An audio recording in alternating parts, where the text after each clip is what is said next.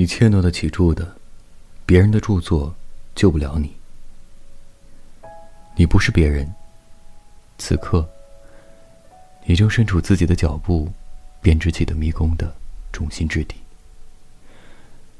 耶稣或者苏格拉底所经历的磨难，救不了你。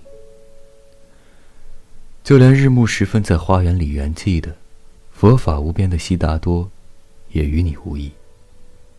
你手写的文字，口出的言辞，都像尘埃一般，一文不值。命运之神没有怜悯之心，上帝的长夜没有尽期。你的肉体，只是时光，不停流逝的时光。